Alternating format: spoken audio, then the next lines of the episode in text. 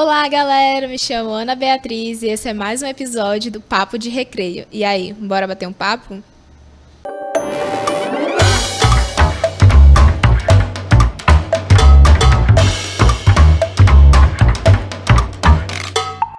Chegou a nossa vez, volta aos 16. Falaram milhares de jovens que estavam na Assembleia Nacional em 2 de março de 1988, aonde foi aprovada, né, que o jovem estaria apto a, a escolher o seu representante político, assim com os 16 anos completos pudessem tirar o título. Essa conquista também veio, galera, com mais de 355 votos prós, né, ante 98 contrários e também teve 38 abstenções dentro da Assembleia. E para falar um pouco sobre isso, a gente está com a Lígia Moraes, que é assessora da Escola Judiciária daqui TRE Maranhão.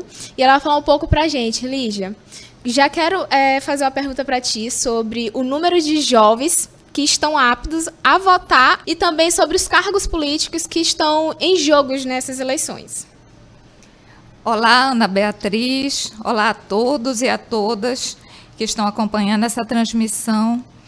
Realmente, Ana Beatriz, nós tivemos um incremento de mais de 2 milhões de jovens nessa faixa etária dos 16 e 17 anos para exercer o primeiro voto, né? Foi, um, foi um, uma conquista muito grande, né? É considerado um, um grande aumento ah, na história é, é, dessa faixa do eleitorado. É o maior, né? o, maior aumento que a gente já teve é, né, na história. É, isso foi fruto de muita mobilização, né? É, foram campanhas né, de educação políticas é, encabeçadas pelo Tribunal Superior Eleitoral, pelos tribunais regionais eleitorais de todo o país. E, e a essa campanha também se engajaram é, influenciadores digitais, artistas, atletas e a mídia, né? É, inclusive, no dia 16 de março, nós tivemos um, um, grande ato de mobilização, que foi o tuitaço, né? que foi é, é reproduzido é, tanto no, no, canal do TSE, como dos demais tribunais eleitorais, e também em órgãos públicos né? e, e outras organizações é, da sociedade civil. É, exatamente. É um, um, grande marco na nossa história, né? da história do jovem nessa questão Isso. de política. E, e sobre os cargos em disputa, esse ano nós temos uma grande responsabilidade, né? E, e, e essa parcela do eleitorado é, que vai iniciar a vida política, né? Vai iniciar a, a gerência da vida política, porque através do voto eu confiro poderes a alguém, né? A, a, a representantes para desenvolver determinadas políticas públicas, né? eu vou otorgar poderes para para representantes e governantes para uns para para aplicar para elaborar leis e outros para aplicação dessas leis que interferem no, no, nosso cotidiano, na nossa vida diária, na vida diária da nossa comunidade. É, são áreas da educação, do transporte, da segurança, saúde, né? E a nossa responsabilidade ela quintuplica, porque são cinco cargos em disputas, né? Presidente da República, governador de estado, senador da República, deputado federal e deputado estadual. É, é uma grande responsabilidade, né, que esses jovens já vão começar a vida política, né? É, hoje também a gente está aqui com, não fisicamente, mas ela mandou vídeo pra gente. A Sabrina vai falar também um pouquinho como é que vai ser é, o primeiro voto dela, a primeira eleição que ela vai iniciar a vida eleitoral também, foi um desses jovens que tiraram o título esse ano. E também vai falar pra gente como é que foi o dia D na escola dela, de incentivar os jovens a tirarem o título, né, para participar da vida política. Sim, é a minha primeira vez votando. Não só a minha primeira vez, como também de grande parte dos estudantes lá do CEJOL. Tudo isso graças ao fato da gente ter feito o dia D, que foi um dia separado para os estudantes de lá tirarem o seu título de eleitor para poder exercer o seu poder de votar. A gente se inspirou na plataforma Gonçalves Dias, onde teve uma formação, onde diria que as escolas teriam que fazer um dia D para que os alunos ficassem cientes da importância de votar, para melhorar o seu país, para ter esperança é, de um lugar melhor onde eles habitam. E nisso a gente determinou um dia lá na escola, é, separou posters, é, espalhou para a galera e falou tudo como seria, é, explicou as documentações certinhas que eles teriam que levar. E nisso fizemos esse dia lá. A gente separou em dois dias, porque é, conseguimos tirar mais de 200 títulos lá na escola. E então eles ficaram felizes, ficaram animados de terem essa motivação. A gente explicou, tentou fazer palestras também para incentivar e também instruir né, a forma correta de votar. E então nós conseguimos fazer essa mobilização que foi um grande sucesso e tiramos mais de 200 títulos lá na escola. É isso, né, que a Sabrina falou Muito um pouquinho bacana. sobre esse dia D que teve na, na escola. Como você falou, né, dos, das campanhas que incentivaram os, os, jovens a tirarem o título pela primeira vez, não é isso? Isso, inclusive o TRE Maranhão, nós temos um projeto Voto Jovem na Escola, né, que a gente desenvolve desde o ano de 2009 e nessa edição de 2022 nós percorremos 12 unidades de ensino, tanto da capital quanto é, do interior do estado. Nesse cômputo tinha escolas da capital e do interior do estado, escolas públicas e escolas particulares, né? É, é, levando palestras de conscientização política, nós fizemos treinamento, simulação de votação nas urnas eletrônicas, Nossa, distribuímos né, cartilhas educativas e interagimos com esses jovens, tirando as principais dúvidas, né, é, desmistificando algum, alguns mitos eleitorais né, que, que circulam. Né, é, combatendo a, a, desinformação eleitoral. E eu achei muito importante assim esse engajamento da Sabrina, né, junto a, a, aos, aos estudantes lá do, da unidade de ensino dela, né, tentando mobilizá-los para, para a retirada do título eleitoral, né, e a esse respeito que eu posso dizer que a Justiça Eleitoral ela tentou facilitar o máximo a vida é, é, dos eleitores, né? A gente colocou uma ferramenta virtual à disposição dos eleitores, que foi o, o título NET, para que as pessoas é, é pudessem re, re, retirar o seu título sem sair de casa, né? Desde que que obedecesse a certos critérios, né? anexasse os documentos necessários, né? É, preenchesse o, formulário que, que tinha no sistema e algumas escolas é, entraram também, aderiram a essa campanha. Né? E, e os professores e alguns alunos também é, tentaram mobilizar os estudantes dessa faixa etária é, dentro das suas dependências de ensino. É, é, muito importante, né? É, valorizar essa questão, falar sobre mais, falar mais sobre política, né? Incentivar os nossos jovens a participar. Galera, a gente vai para um rápido intervalo, rapidinho, estamos aqui de volta.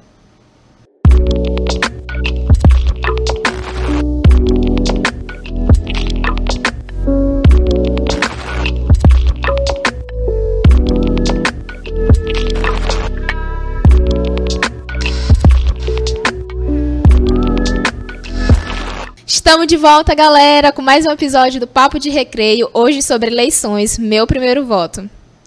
Galera, hoje a gente também tem uma pergunta do Felipe Silva Costa, da Escola Maria do Socorro Coelho Cabral, da cidade de Balsas. As urnas são seguras? Eu vou votar pela primeira vez, preciso de mais informação. E aí, Lígia, o que, é que você pode falar para a gente sobre a segurança das urnas eletrônicas? Muito importante essa, essa pergunta do Felipe, porque é uma oportunidade da gente esclarecer é, e combater muita desinformação que circula, né? A eletrônica ela é um equipamento muito seguro. Ela foi desenvolvida no ano de 1996, né? Antes a, a votação era processada manualmente e havia interferência humana, né? Poderiam ocorrer falhas, né? é, na contagem dos votos, né? É, as, as, a votação era feita em cédulas, né? E depositada nas urnas de lona. E a informatização do voto, né? Com, com, com essa criação, desenvolvimento da urna eletrônica pela equipe do TSE e, e mais de alguns especialistas técnicos, né, é, veio assegurar, né, veio trazer rapidez ao processo de votação, segurança e transparência. É, é muito importante porque circulam as chamadas fake news, né? Que a não é segura, que tem problemas e que possam passar inseguranças e acaba que isso pode é, causar alguns eleitores né, com medo de votar durante essas eleições. A gente tem até esclarecido acerca disso, viu, Ana Beatriz, é, que, que a urna ela, ela não tem qualquer possibilidade de invasão de hacker, porque ela não tem é, qualquer dispositivo de conectividade com a rede da internet, né? Ela é tão somente ligada à rede elétrica, a, a de energia, a tomada, né? É, todos os programas utilizados são de uso exclusivo da Justiça Eleitoral, desenvolvidos pelo TSE, né? Antes mesmo, quando ela é preparada para ir para o local de votação, ela é totalmente lacrada para ser é, é, não ter qualquer violação nela, entendeu? E antes de iniciar a votação na sessão, os mesários eles são obrigados a emitir um relatório chamado zerésima. Nesse relatório é constatado que não há voto para nenhum candidato e nenhum partido ou federação.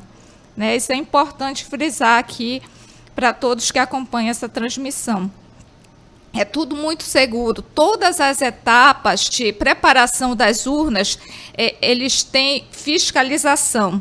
Pode ser acompanhado por fiscais de partido político, pelo Ministério Público, por representantes da OAB, né? Então, é tudo feito com a maior transparência possível.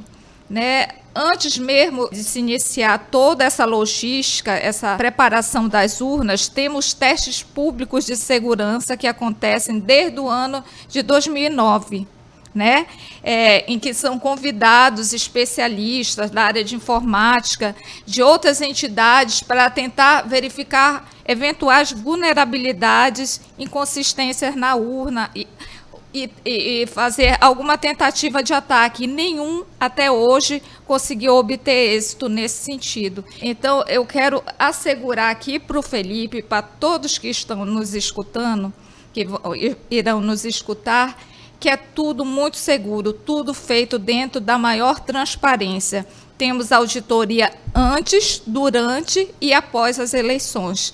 Inclusive, um, um outro mecanismo é, é de auditoria que a gente tem é o boletim de urna. O boletim de urna que é emitido ao final da votação em cada sessão eleitoral, é, ele tem um QR Code que o eleitor, os fiscais de partido, né, ou qualquer eleitor pode fazer depois a leitura desse QR Code e confrontar com o resultado que foi divulgado na internet do TSE e, e e com de totalização de todas as sessões, se quiser. Por isso que muitas vezes até o, os partidos acabam sabendo até antes do resultado, né? Se eles tiverem uma equipe em cada programada, em cada, é, programada para acompanhar em cada local, então é possível fazer logo essa, essa contabilização, né? E, inclusive, uma, uma via do boletim de urna é afixado na sessão eleitoral, na porta da é. sessão eleitoral. É importante que, que a gente tente combater a desinformação eleitoral que circula, né?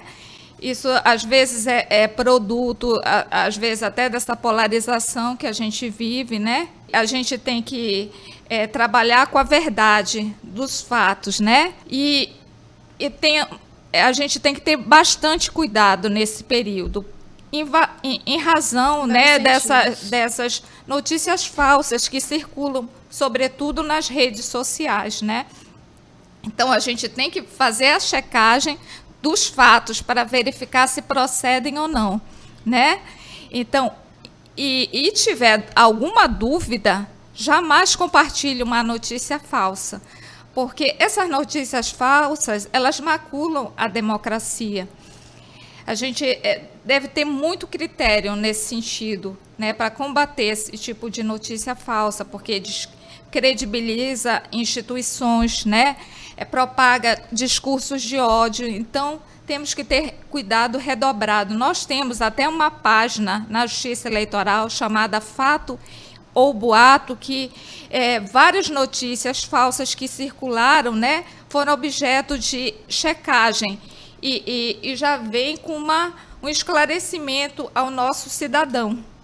Né? Exatamente. É, então, eu alerto né, a todos para que tenham bastante cautela com relação a isso. Tá? A Justiça Eleitoral trabalha dentro de toda a seriedade, com toda a dedicação possível para trazer eleições seguras, transparentes, né? e, e para que tudo transcorra da melhor maneira, melhor possível. maneira possível, né? É importante. Então, Felipe, as urnas são seguras. E aí, Sabrina, tem alguma dúvida para gente? A hora é agora, tirar. Como funciona na hora de votar? Já sabemos que a urna eletrônica é um modelo seguro e o mais respeitado no mundo.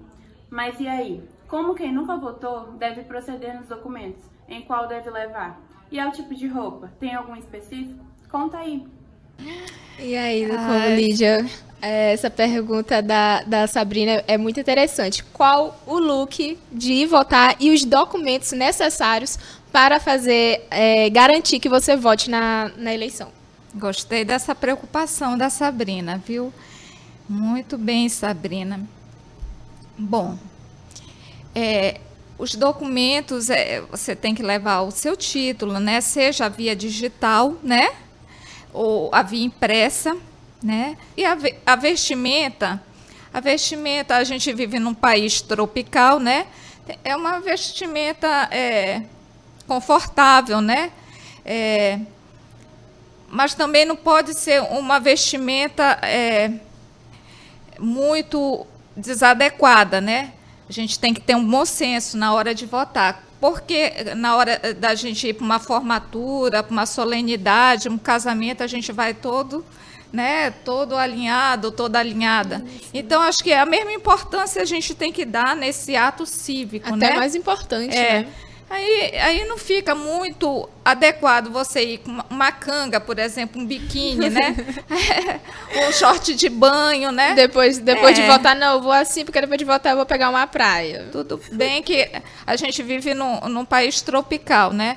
E, e, com relação à vestimenta, assim, por exemplo, de partido, eu posso, é, é, por exemplo, ir com uma, uma blusa do meu candidato, um boné, um broche, mas desde que a minha manifestação seja individual e silenciosa. Sim. Eu não posso, não pode caracterizar em nenhum momento no dia da votação é, é, manifestação coletiva, um grupo de pessoas é, é, com roupa padronizada de, de, partido ou candidato, entendeu? Certo. Então, não...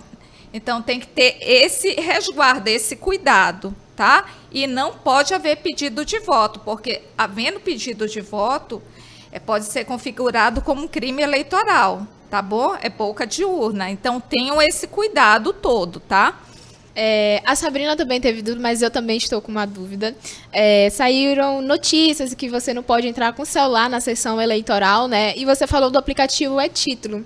Tira essa dúvida pra gente, que eu acho que é de todos também, é, sobre essa questão de chegar com o celular, mostrar o e-título e ao mesmo tempo não poder ficar com o celular dentro da sessão. Você vai ter que é, é, deixar, entregar lá para o mesário, vai ter uma mesinha lá, né? Um local para você deixar esse celular acondicionado. Você não pode se dirigir com esse celular para a cabine de votação, porque não pode haver, né? Não pode haver nenhum equipamento que possa corromper o sigilo do voto, né? O voto ele tem que a, a, ele tem que estar tá ali resguardado, ele tem que ser indevassável, né? Cê, eh, tem que ter a, o maior sigilo na sua votação. E é justamente por isso que é proibida a entrada de qualquer equipamento eletrônico, né? Assim, no, dentro da cabine de votação, para que o eleitor não tenha o, o seu voto, né? É, o seu voto devassado, né?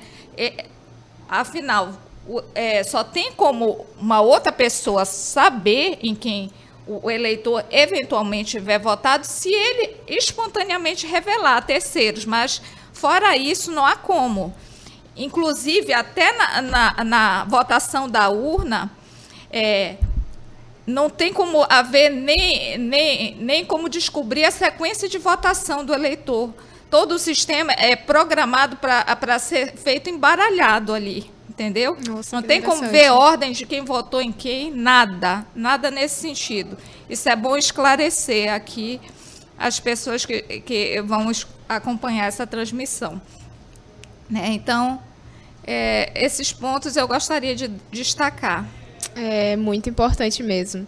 Galera, estamos chegando ao final de mais um episódio. Sei que está muito legal, mas a gente tem que finalizar. É, Lígia, você tem algumas considerações finais para falar para os nossos estudantes, para os nossos ouvintes? Para me despedir e agradecer o convite para participar desse episódio do Papo de Recreio, em nome da presidente do Tribunal Regional Eleitoral do Maranhão, desembargadora Ângela Salazar, e também do diretor da Escola Judiciária Eleitoral, que é o juiz André Bogeia, tá bom? Muito obrigada pela simpatia, pelo acolhimento aqui. E você, Sabrina, tem algum recadinho para quem nos escuta? E para você que tirou o seu título, não deixe de exercer o seu poder de voto. É algo importante para que a gente possa melhorar o nosso país escolhendo as pessoas que vão nos representar. É isso, galera. Esse é o Brasil que eu quero. Jovens engajados né, nessa, é, nessa vida política, não só na vida política, mas em tudo que é, retrata sobre a gente, que a gente tem que tomar iniciativa e ter a consciência, como a Lígia falou, né, a consciência de votar em pessoas certas, pessoas que têm propostas certas. Então, é, nesse final de semana, nesse domingo de eleições, né, pense bem no seu candidato é, vote consciente. Não é isso, Lígia? Exatamente, viu, Ana Beatriz? E olha, você, para ter uma memorização melhor dos seus candidatos, você pode levar a colinha eleitoral, que tem a ordem de votação, você leva o número dos seus candidatos anotados, né? E aí não tem erro, né? E é isso, galera. Até o próximo Papo de Recreio. Beijão para vocês.